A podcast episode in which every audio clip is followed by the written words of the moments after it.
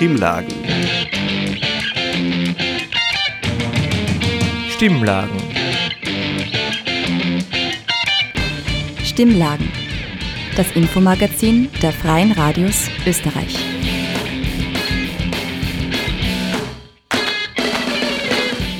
Herzlich willkommen bei den Stimmlagen.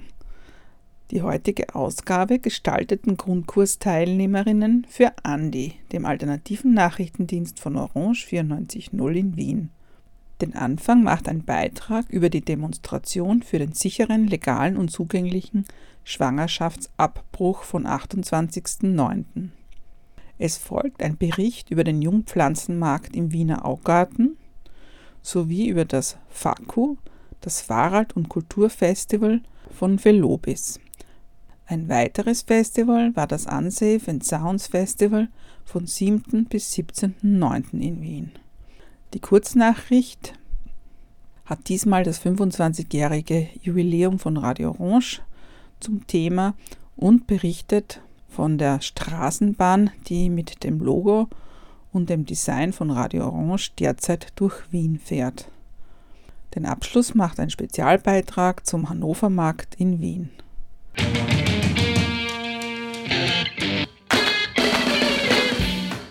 Eine ungeplante Schwangerschaft, das kann uns, Mädchen, Frauen, Transmännern und überhaupt allen Menschen mit Uterus jederzeit passieren. Wenn wir nicht schwanger sein wollen und uns für eine Abtreibung entscheiden, sind wir in Österreich aufgrund der Fristenlösung mit großen Barrieren konfrontiert. Über unseren Körper und unser Leben frei zu bestimmen, gehört allerdings zu unseren Menschenrechten. Der Safer Bosch Day am 28. September, dem vorigen Donnerstag, ist ein internationaler Aktionstag für diese Menschenrechte. Am Maria-Theresien-Platz versammelten sich bis zu 900 Menschen und forderten, Schwangerschaftsabbrüche auch in Österreich zu entkriminalisieren und Barrieren wie Kosten und Stigmatisierung abzubauen. Als medizinischer Eingriff ist ein Schwangerschaftsabbruch sicher, meinte Stephanie von der Plattform ProChoice Austria bei der Kundgebung. Ein Schwangerschaftsabbruch ist ein alltäglicher gynäkologischer Eingriff. Er gehört zu den sichersten medizinischen Verfahren überhaupt. Wird er sachgemäß und unter hygienischen Bedingungen durchgeführt, ist er für Frauen sogar zehnmal sicherer, als eine Schwangerschaft durchzuführen und ein Kind zu gebären.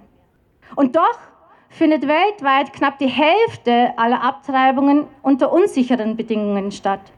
Nahezu 22.000 Frauen sterben pro Jahr an den Folgen von unsicheren Abtreibungen. Und es sind die Gesetze, die diese Abtreibungen unsicher machen. Es sind die Gesetze, die Abtreibungen kriminalisieren.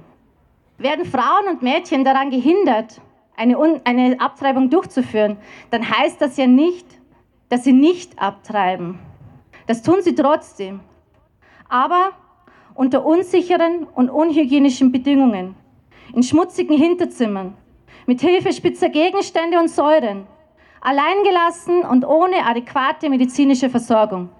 In Österreich sind Schwangerschaftsabbrüche nur in engen Grenzen möglich. Prinzipiell ist Abtreibung im Strafgesetzbuch geregelt und wird nur in den ersten drei Monaten der Schwangerschaft oder unter bestimmten Bedingungen straffrei gestellt. Paragraph 69 im besagten Strafgesetzbuch Wer mit Einwilligung der Schwangeren deren Schwangerschaft abbricht, ist mit Freiheitsstrafe bis zu einem Jahr oder mit Geldstrafe bis zu 720 Tagessätzen. Begeht er die Tat gewerbsmäßig, mit Freiheitsstrafe bis zu drei Jahren zu bestrafen. Diese Rechtslage widerspricht sowohl den Empfehlungen der WHO als auch den Menschenrechten der Betroffenen, meint Stefanie. Und ja, auch in Österreich steht der Schwangerschaftsabbruch im Strafgesetzbuch. Eine Abtreibung ist also eine kriminelle Handlung, die nur unter den Bedingungen der Fristenlösung straffrei bleibt. Diese Regelung, die widerspricht ganz klar den aktuellen Richtlinien der WHO. Es gibt viele weitere internationale Verträge, die Frauen sexuelle und reproduktive Rechte zusichern. Österreich hat all diese Verträge unterschrieben und ist seit Jahren säumig, diese Rechte zu verwirklichen. Stattdessen müssen wir aktuell in Vorarlberg mal wieder dabei zusehen, wie sich konservative PolitikerInnen dem Willen der katholischen Kirche und fundamentalistischen Gruppierungen beugen. Wie kann es eigentlich sein, dass eine grundlegende Gesundheitsversorgung von ungewollt Schwangeren am Bedürfnissen, an den Befindlichkeiten eines einzelnen Politikers abhängen? In welchem Land leben wir eigentlich? Hier werden, und das muss man ganz klar sagen, hier werden, hier wird die Gesundheit von Menschen aufs Spiel gesetzt. Die Kriminalisierung von Abtreibungen führt zu Stigmatisierung und Tabuisierung und ist eine wesentliche Ursache für die äußerst prekäre Versorgung von ungewollt Schwangeren. Besonders am Land und im Westen der Republik müssen sie viele Kilometer zurückliegen, um ein Spital, eine Ordination zu finden, die Abtreibungen durchführen. Hinzu kommen die horrenden Kosten, zwischen 300 und bis zu 900 Euro, die die ungewollt Schwangeren dann irgendwie aufbringen müssen, da der Schwangerschaftsabbruch eine Privatleistung von Ärztinnen ist.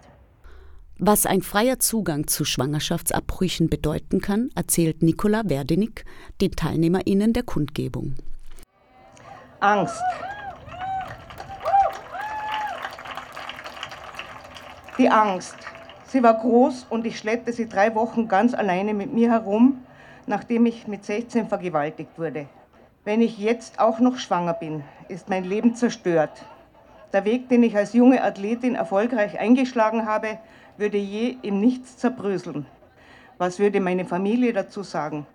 Und müsste ich über das, was mir angetan wurde, reden? Das, wofür ich mich furchtbar schäme und noch gar nicht begreifen kann, was passiert ist? Das war in einer Zeit, als es in Österreich noch keine Fristenlösung gab in der Schwangerschaftsabbruch nicht nur strafbar war, sondern vor allem auch Frauen, die auf irgendeine Weise, meistens eine sehr gefährliche, ihre ungewollte Schwangerschaft äh, beendet hatten, abgebrochen hatten, als Mörderin an den Rand der Gesellschaft gedrängt wurden. Als sich dann meine Periode von selbst wieder einstellte, war ich natürlich sehr, sehr, sehr erleichtert und vom Kampf den damals Feministinnen für das Recht von Frauen auf freie Entscheidung über ihren Körper führten, natürlich auch sehr angetan. Dass trotz der veränderten Rechtslage Mitte der 1970er die Moralkeule noch mitschwang, auch gegen alle, die sich für das Recht auf Abtreibung einsetzten und aussprachen, das machte mir keine Angst mehr. Obwohl es in manchen Regionen und Kreisen immer noch ein Tabuthema war, wurden Diskussionen über die Selbstbestimmung von Frauen und allen Menschen zunehmend offener geführt. Als ich vor fast 40 Jahren meine beiden Töchter zur Welt brachte, schien es mir nur mehr die Frage einer kurzen Zeit, bis Abtreibung legal und nicht nur mehr straffrei sein würde und vor allem auch keine finanziellen Hürden mehr bestehen würden. Nicola Werdenig sieht seit Jahrzehnten kaum mehr Fortschritte in Österreich. Ganz im Gegenteil, sie sieht die Gefahr einer Rückentwicklung. Dass wir 2023, wie in mehreren Bereichen des feministischen Kampfs, statt stetigen Fortschritten gravierende Rückschritte erleben, macht mir keine Angst. Es macht mich zornig.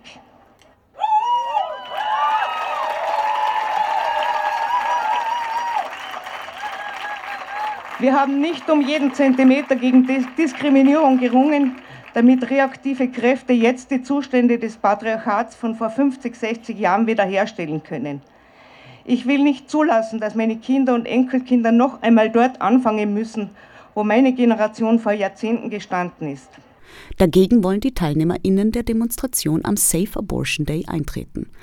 Die freie Entscheidung, ob, wann, mit wem und unter welchen Umständen wir Kinder bekommen, ist eine der wichtigsten Forderungen am Weg zur Gleichbehandlung. Schwangerschaftsabbruch muss endlich entkriminalisiert werden.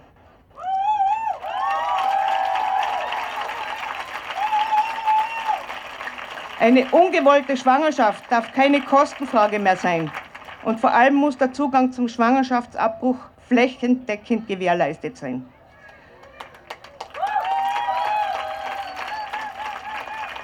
Und weil durch die Bestrebungen statistische Erhebungen über persönliche Gründe von Schwangerschaftsabbrüchen durch, äh, durchgeführt werden, gerade eine nächste Hürde wieder aufgestellt werden soll, müssen wir eines ganz klar machen. Warum sich Betroffene für einen Abbruch entscheiden, geht niemand etwas an.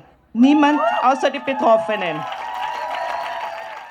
Dieser Beitrag wurde gestaltet von Stefan Resch und Roberta.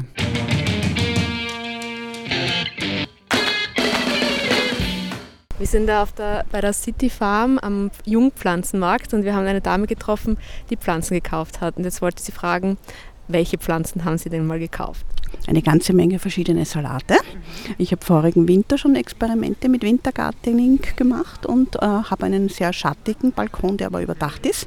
Und es hat eigentlich einiges funktioniert. Also es war immer wieder was zum Knabbern da und bin dem Wolfgang Palme sehr dankbar, dass er das hier eingeführt hat und hoffe auf darauf, dass sich das Virus verbreitet.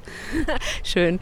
Und wenn jetzt unsere Hörer und Hörerinnen ähm, Tipps haben wollen, welche Salate und welche Pflanzen Sie für den Winter empfehlen würden, was wären so das Beste, mit dem man anfangen kann? Also der erste Tipp ist einmal in YouTube sich die Videos von Wolfgang Palmer anzuschauen. Da lernt man schon mal eine ganze Menge. Er hat gesagt, es gibt keine speziell äh, gezogenen Saaten für den Winter, sondern er hat Experimente gemacht und hat hier halt herausgefunden, was funktioniert. Das sind eine ganze Menge Batavia, äh, Eichblatt, äh, Sansanovia Salate, dann sind die Asiasalate funktionieren sehr gut. Die sind auch so ein bisschen scharf, die haben so eine Herbe. Rucola hat er gemeint, ist gar nicht Sommer, ist eigentlich Herbst, Winter. Der wuchert bei mir im Garten und es ist ständig was da. Dann also hat er gemeint, Petersil-Schnittlauch geht auch. Mangold ist ganz, Jahr, ganz Jahrespflanze. Das sind elf auf meinem Balkon. Das ist wenig. Also im Garten werden sie einen halben Meter hoch, aber am Balkon sind sie nur so, so was weiß ich, 20 Zentimeter. Aber ich mache immer wieder zwei, drei Platteln für Suppe oder Eierspeis oder aufs Brot. Das funktioniert, ja, und das macht auch Freude, ja. Also ich habe äh, nur vorne in der Früh ein bisschen Sonne und dort konzentriert sich das Geschehen. Ich habe mittlerweile dreistöckig vorne am Geländer. Da habe ich mir geholfen mit Kisteln und so weiter. Und das, das funktioniert so halb, geht immer wieder mal was ein, aber das funktioniert so halbwegs. Ja? Wo gar keine Sonne hinkommt, naja, da ist halt karg. Ich möchte noch was sagen. Und zwar möchte ich gern sagen, dass es sich echt auszahlt, bei den Gärtnereien nachzufragen. Der Impuls geht auch von Wolfgang Palme aus, damit immer mehr Leute aufspringen aufs Wintergardening. Ähm, wir stehen da bei der City Farm mit dem Herrn Palme, dem Gründer der City Farm, wenn ich es richtig verstanden habe. Und wir haben gerade schon gesprochen über Schlangengurke, die da hoch herunterwächst, die man leider im Radio nicht sehen kann, aber die richtig spektakulär ist. Und jetzt wollte ich Sie fragen, warum haben Sie die City Farm gegründet? Die City Farm ist eigentlich so ein städtischer Erlebnisgarten, wo es darum geht, klein und groß, Kinder und Erwachsene, die da alle rund um und bei uns wohnen, leben und kilometerweit davon entfernt sind, zu verstehen, wie Lebensmittel entstanden sind, um die abzuholen. Mhm. Wir sagen immer, wir nehmen die an der Hand, führen sie in den Garten und zeigen, machen ihnen die Pflanzen erlebbar und den Boden und wie wir Menschen eigentlich dazugehören in das System des Lebens und wie so ein Lebensmittel entsteht und was für ein Lebewesen die Pflanze ist und wie wunderbar breit Gemüse ist und wie herrlich es schmeckt. Das ist so eine ganz, ganz lange Geschichte, die sehr viel Elementares mit unserem Leben zu tun hat. Und wie sind Sie auf die Idee gekommen, dass Sie da mitten in der Stadt eigentlich diese City Farm machen? Ich bin seit vielen Jahren in der gemüsebaulichen Forschung tätig. Eigentlich äh, in meinem Hauptberuf leite die Abteilung Gemüsebau an der Gartenbauschule in Schönbrunn in Wien. Schon seit vielen, vielen Jahren, seit erschreckend vielen Jahren, sagen wir so. Jedenfalls geht es darum, dort um den Profi-Gemüsebau. Es geht darum, wirklich zukunftsfähige Anbauverfahren zu entwickeln. Wie können wir mit unseren heimischen Produkten in einer energie- und ressourcenschonenden Weise unsere Gesellschaft ernähren? Das ist aber ein Profithema. Und das ist aber nur die halbe Geschichte. Weil in der City Farm wollen wir das Thema den, den Nicht-Profis, den Selbstversorgerinnen, den, einfach den Hobbygärtnern oder einfach so jeder Mann und jeder Frau nahebringen, weil es hat Gemüse hat mit uns allem und mit unser aller Leben zu tun eigentlich. Und kann einfach jeder vorbeischauen, den es interessiert, oder haben Sie bestimmte Öffnungszeiten? Wir haben jetzt nicht geöffnet vom bis, sondern wir, haben, wir bieten gartenpädagogische Programme an. Also wir haben jeden Tag Kinderworkshops, Schulklassen, Kindergartengruppen kommen vorbei. Das geht aber nach Vereinbarung, das geht nach Terminvereinbarung äh, und wir machen Erwachsenen-Workshops. Heute haben wir einen Wintergemüse-Workshop, vier Stunden wie nütze ich meinen Garten in der verlorenen Jahreszeit Winter? Das ist ja eigentlich das heutige große Thema, dass wir das ganze Jahr erschließen. Unser, unser Garten ist ein Vier-Jahreszeiten-Garten und da ist immer was zum Pflanzen, immer was zum Ernten, immer was zum Tun. Und wie so der Jahresrhythmus funktioniert, das bringen wir in unseren pädagogischen Formaten rüber. Es, ist nicht, es hat keinen Sinn, wenn ich jetzt einfach nur öffne und die Leute gehen halt da spazieren. Das ist schön, aber wir wollen da das schon auch wirklich pädagogisch vermitteln, wie es funktioniert und den Leuten das nahebringen und das auch erlebbar machen für sie. Und wenn Sie jetzt einen Tipp hätten für Leute, die ganz frisch beim Gärtnern sind, vielleicht einen kleinen Balkon haben oder auch nur ein Fensterbrett in Wien, was würden Sie denen sagen? Zuerst würde ich mal sagen, nutzt ihr euer Kleinstgärtchen einmal das ganze Jahr. Und das Jahr hat vier Jahreszeiten. Gell? Weil wir haben nichts zu verschenken, hat irgendwer berühmt einmal gesagt. Gell? Und das gilt für die Gartenflächen, wenn sie so klein ist, schon überhaupt. Das heißt, wenn man jetzt im September anfängt, dann geht es Richtung Wintergärtnern. Jetzt kann man aussehen, die Radieschen, kann den Salat setzen, die vielen Kräuter, die es bei uns da gibt. Mit dem Balkonkistchen stoßt man geschwind an seine Grenzen buchstäblich, aber man kann was frisches Grünes auch vom Fensterbrett ernten. Es reicht nicht zur Vollversorgung, aber das frische Grün lässt sich über das ganze Jahr weiterführen.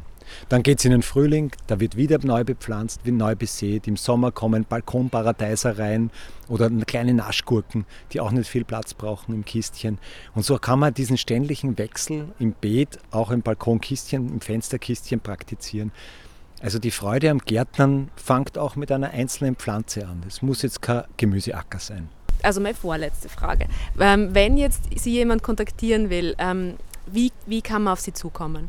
Also man kann uns besuchen auf der Homepage natürlich. Da steht alles drinnen, was wir anbieten und wer wir sind und wie, mit schönen Bildern und wie, wie das alles funktioniert. Man kann unseren YouTube-Kanal abonnieren. Und da geht es wirklich darum, dass man, dass man diesen Jahresrhythmus verstehen lernt. Da, jede Woche kommen neue Filmchen, neue Videos, dass man merkt, was ist jetzt zu tun. Ein bisschen die Anleitung, es nachzumachen, mitzumachen, die Freude daran nicht zu verlieren.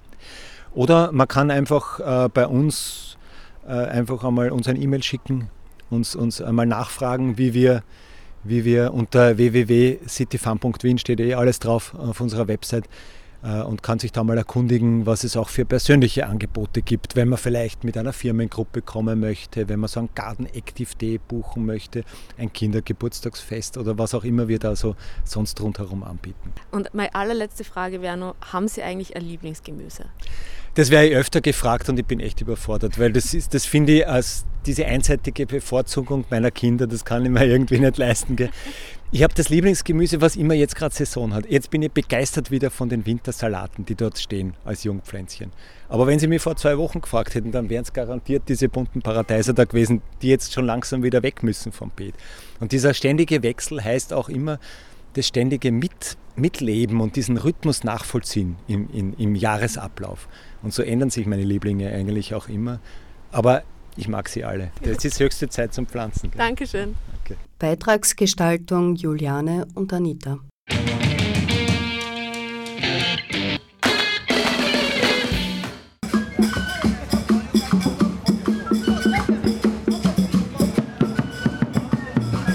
Am Samstag, den 16. September 2023, sind wir auf dem Parkofest, eine Veranstaltung, die das Radfahren, Demonstrieren, aber auch das Feiern und so viel mehr vereint. Die Veranstaltung wurde von Unterhaltung begleitet, unter anderem Sport, Yoga, als auch Tanz und Musik.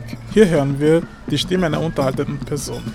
Okay, yeah, it's not a story of today. I've been performing for a very long time in Africa since when I was five years old. So dancing is a passion I have, especially African cultural dance. Because I, I come from a part of Nigeria that is Igbo. So in Igbo, dancing is everything. We dance everywhere. When you give birth, we dance. When you when you are doing wedding, we are dancing. When somebody dies, also we are still dancing. So dancing is part of our culture, and through dancing we express uh, so many feelings. We also do Thanksgiving dance. We also sorrowful dance. We have a lot of the dancing is core part of our being as Igbo people from Nigeria. Our group is Ofobi cultural dance, but the kind of dance we have, they call it Ibandieze, is the drums for the kings. Today we, we came to celebrate with our brother who has a successful business. You know, so we came to show him. It's called uh, appreciation dance for what he's been able to achieve in Austria. So we came to appreciate him for trying to bring in the flag up for Nigerians and Africans in general. Ja, wie gesagt, ich nehme die tollen Vibes wahr, die afrikanischen Vibes. Ich kenne sie auch ein bisschen von den Trommeln-Workshops, die wir veranstalten. Tanzen tue ich nicht so gern, aber heute habe ich mich durchringen können mitzutanzen, weil es mich einfach so bewegt hat. Und jetzt schauen wir, was es noch spielen. Band kommt jetzt oder, oder ein bisschen Jazz und äh, gutes Fest. Ja. Wie gesagt, ich habe das jetzt mitgekriegt, dass er es das erste Mal veranstaltet. Also ich finde, das wird sehr gut angenommen. Es ist sehr interkulturell, er versucht sehr vieles zu verbinden, ja, das gefällt mir sehr gut.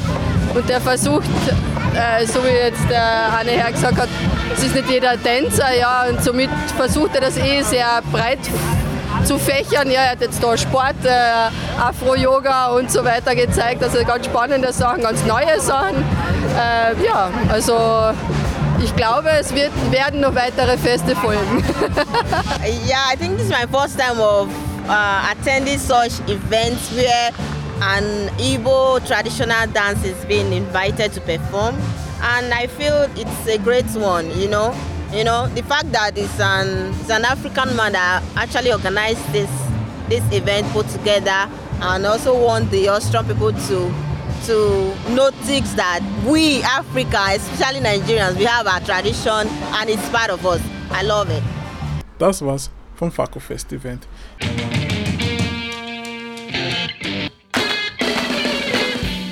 Experimentelle Musik. Für viele klingt es abschreckend oder abgehoben. Das Unsafe and Sounds Festival hat sich deshalb vorgenommen, dieses Bild zu unterwandern. Für seine Veranstalterinnen bietet experimentelle Musik eine Gelegenheit, ungehörten Stimmen Raum zu verschaffen, neue Sachen auszuprobieren und insbesondere neurodivergenten Personen andere, schönere Erfahrungen mit Musik zu erleichtern. Dabei steht eine Gruppe von Menschen mit großer Leidenschaft hinter dem Festival. Wir haben mit einigen von ihnen gesprochen. So etwa Tontechniker Florian. Wenn du ähm, mit experimenteller Musik arbeitest, worauf gibst du besonders Acht? Puh, das ist eine ganz schwierige Frage. Das ist äh, ähm, experimentelle Musik ist so, so vielseitig. Also ich, ich, ich, ich, ich, geb, ich gebe in erster Linie, glaube ich, darauf Acht, dass ich einmal überhaupt äh, versuche zu verstehen, worum es in der Musik gerade überhaupt geht. Ähm, das kann ich nicht wissen. Also wenn ich, wenn ich, wenn ich jetzt in irgendeinen Blues-Schuppen gehe, ja, dann ist klar, da gibt es eine Bassdrum, eine Snare-Drum, eine Gitarre etc. Ähm, bei experimenteller Musik ist das ganz anders. Ich versuche mit den Künstlern darüber zu reden, was die für Erwartungen haben. Ich be beginne mir erstmal die Musik anzuhören und, und, und biete dann Sachen an und dann in der Zusammenarbeit entwickelt sich das dann meistens relativ von, von selber. Ja. Aber so ein, ein, ein, ein, Schwerpunkt, auf den ich besonders achte, das kann ich so jetzt gar nicht sagen, weil es einfach, ja, das ist. Ja. Aber lässt sich das dann vielleicht so sagen, du ähm, versuchst auf die Besonderheiten der Künstlerinnen Acht zu geben und deren Stärken herauszuarbeiten? Ja, definitiv, definitiv. Ich meine, es, es ist dann es ist lustig, also man vergisst ja oft, wie, wie viel Einfluss der Tontechniker auf den Klang dann für die Performance hat. Und ähm, das macht natürlich jeder anders und es wird bei jedem auch anders klingen und es fließt bei jeder meiner Arbeiten natürlich viel von meinem persönlichen Geschmack auch ein. Mhm. Aber ich glaube, dass das auch sehr spannend ist an der Geschichte. Ja. Resa ist Musiker. Am 16. September wird eine Show abhalten. Gibt es vielleicht so eine bestimmte Eigenschaft von experimenteller Musik, die dich besonders reizt? Egal ob von anderen oder von dem, was du selber machst. Also ich versuche immer ähm, offen zu bleiben für Dinge, die ich nicht kenne, äh, meine Horizonte zu erweitern. Ähm, und ich weiß nicht, also verschiedene Dinge gefallen mir sehr gut. Ich mag ähm, Dinge, die sehr treibend sind äh, und etwas stimulierend, stimulierend sind. Aber ich mag auch gleichzeitig Sachen, die sehr langsam sind mhm. und droneartig. Ähm, so ist auch meine eigene Musik, äh, die ich gerade produziere zumindest, weil ähm, ja, die Art von Musik zu produzieren äh, macht mir am meisten Spaß. Wir berichten aus der Zacherl-Fabrik, einer wunderschönen Location mitten im 19. Wiener Gemeindebezirk. Ah, Thelonius, wie bist du dazu gekommen, am Unsafe and Sounds zu arbeiten? Mm, ich habe vor vier Jahren ein Praktikum bei der Schieder Strelka gemacht, im Rahmen von meinem Bachelorstudium. Und ähm, dann durfte ich praktisch so Assistenz ähm, und die Kulissen schauen von so einem Festival, wie man das Ganze kuratiert, wie man das macht, wie man das produziert. Genau, und seitdem bin ich Teil der mhm. Crew, sage ich mal. Und was sind so deine Aufgaben als Teil der Crew? Mm, also das ist jedes Jahr ähm, unterschiedlich. Wir haben verschiedene Schichten, die wir uns dann gegenseitig einteilen zwischen Kassa machen, Driver sein, Catering herrichten oder Artist Care. Und ähm, dann gibt es auch noch so, man ist, wir schon im Team, dass wir auch immer aufeinander gut aufpassen. Und dann bin ich oft immer so noch der, der extra da ist. so eine Backup. Ähm, als jemand, der extra da ist und das Backup, ähm, was sind denn so ähm, Aufgaben, Herausforderungen, die bei so einem Festival anfallen, wo Leute vielleicht nicht darüber nachdenken, dass das passieren könnte? Hm, ich denke, was immer gut ist, sind gemeinsame Brainstorm-Sessions. Einfach logische Wege zu machen, gemeinsam denken, weil alles doch auch einfach selbst organisiert und, und ähm, ehrlich organisiert ist. Also es sind nicht irgendwie große Produktionsfirmen, sondern es machen alle wirklich alles auch selber sind Artists oder kommen aus der Branche. Und das ist immer super, wenn man gemeinsam nochmal sich einfach zusammensitzt und sagt, hey, gehen wir den Tag nochmal durch und auch wenn es das vierte Mal ist. Das ist dann immer sehr angenehm und auch lustig. Das Unsafe and Sounds Festival fand von 7. bis 17. September in Wien statt. Es soll nächstes Jahr wieder stattfinden.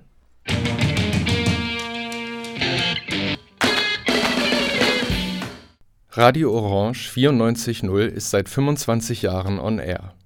Nach einer Phase illegaler Piratenradios bekamen wir 1998 die offizielle Sendefrequenz. Die Grundsätze des freien Radios sind seit der Gründung unverändert. Gemeinnützig, nicht kommerziell und im DIY-Modus verpflichtet. Das 25-jährige Jubiläum feierten wir am 23. September bei einer großen Geburtstagsparty mit vielen verschiedenen KünstlerInnen und toller Musik. Zudem ist seit dem 20. September die Radio Orange BIM auf den Linien 2, 5, 25, 26 und 31 unterwegs. Bis zum 19. Oktober könnt ihr noch an unserem Gewinnspiel teilnehmen und eine Orange 94.0 Goodiebag gewinnen, indem ihr uns Bilder von der Radio Orange BIM an die Mailadresse pr.o94.at zusendet.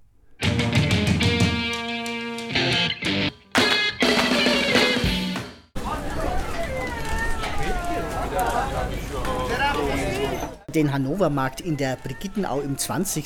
Bezirk äh, gibt es schon seit 1850. Vorher hieß er mal Brigittermarkt und benannt ist er nach der Königsfamilie von Hannover.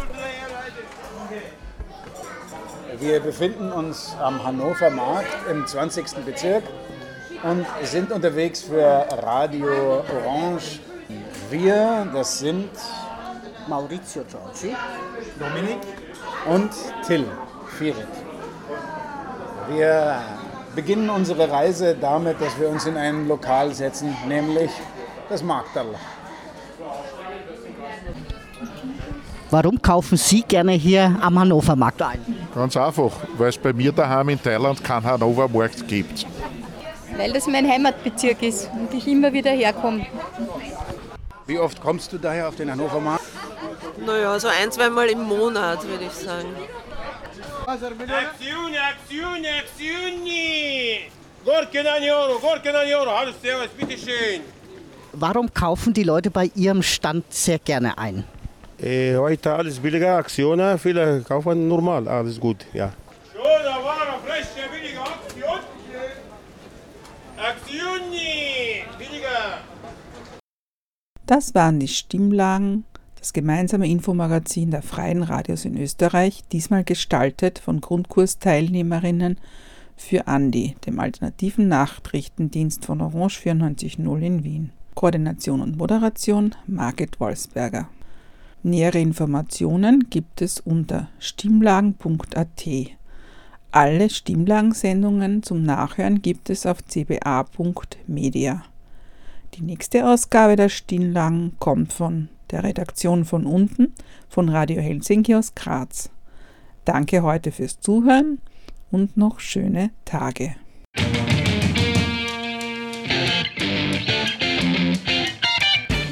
Sie hörten das Magazin Stimmlagen. Das Infomagazin der Freien Radios Österreich.